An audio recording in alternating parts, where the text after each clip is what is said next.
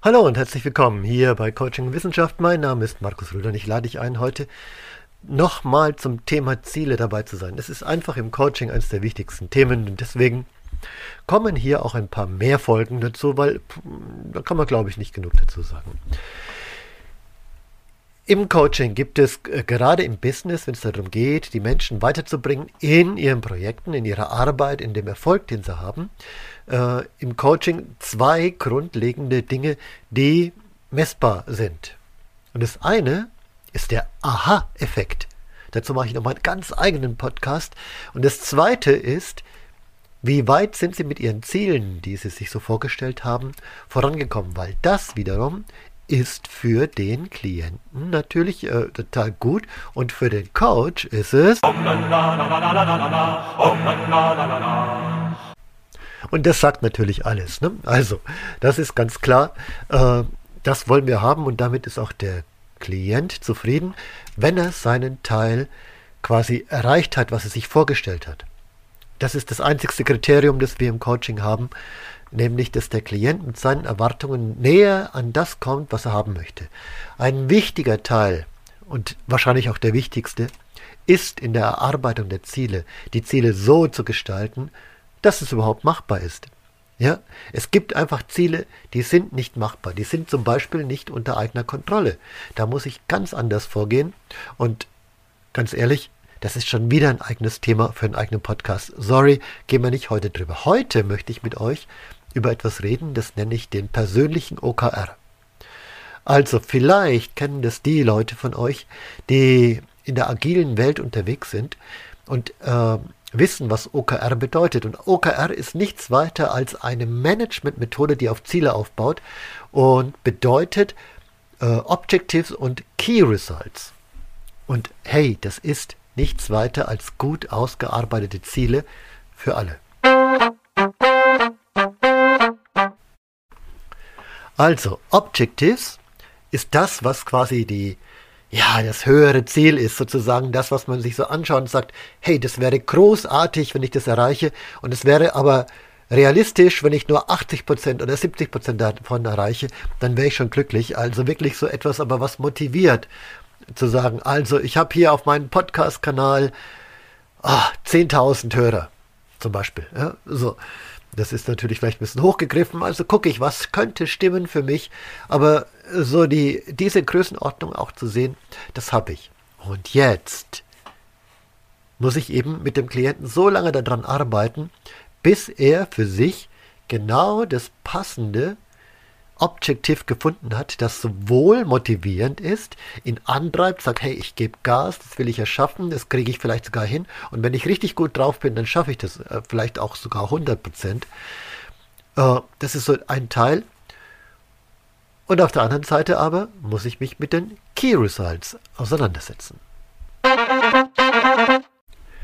Key Results ist das, was ich in drei Monaten erreichen kann oder in sechs Wochen. Das kommt so ein bisschen drauf an, wie, wie es so machbar ist, was wirklich praktisch umsetzbar ist.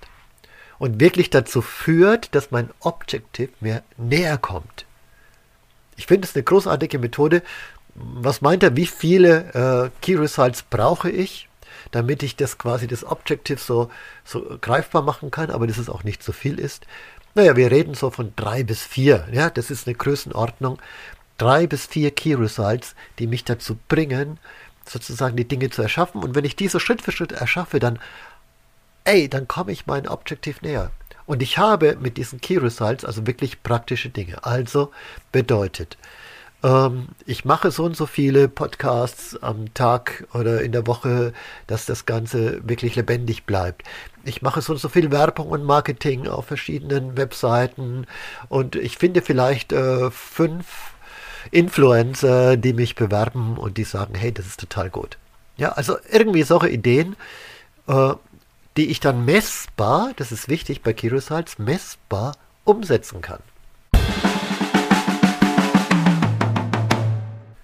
Und wenn ich die dann umgesetzt habe und äh, wirklich abgehakt habe, sage ich, hey, cool, erreicht, ich komme meinem Ziel näher. Das ist das coole Gefühl, wenn ich mit so persönlichen äh, OKRs arbeite, wo ich einfach Schritt für Schritt weiterkomme.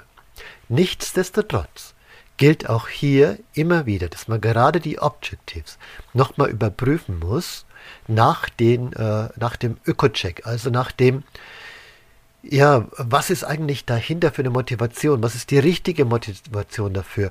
Was ist die positive Absicht des alten Verhaltens? Und auch welchen Preis zahlst du, um dieses Objective zu erreichen? Auch wenn das so groß ist, dann muss ich vielleicht meine ganze Woche irgendwie nur noch Podcasts machen. Also ist das ein Preis, den ich zahlen würde?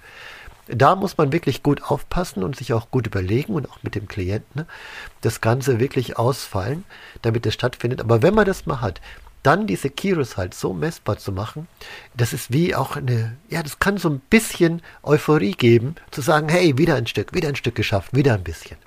Und das ist das, was ich meinen Klienten auch ah, mitgeben möchte, dass die wieder Spaß an den Dingen haben, die sie tun, dass sie Kraft haben, dass sie ah, richtig dabei sein können, dass sie richtig in ihre Power gehen können und diese äh, persönlichen OKRs umsetzen ich mache das auch für mich. Ich äh, muss mich leider mit einer Borreliose irgendwie herumschlagen. Auch da kann man das auf Gesundheitsebene machen. Ja, Gesundheitscoaching ist ein Teil meines, meines Seins und ich habe das Ganze eben sozusagen jetzt umgewandelt.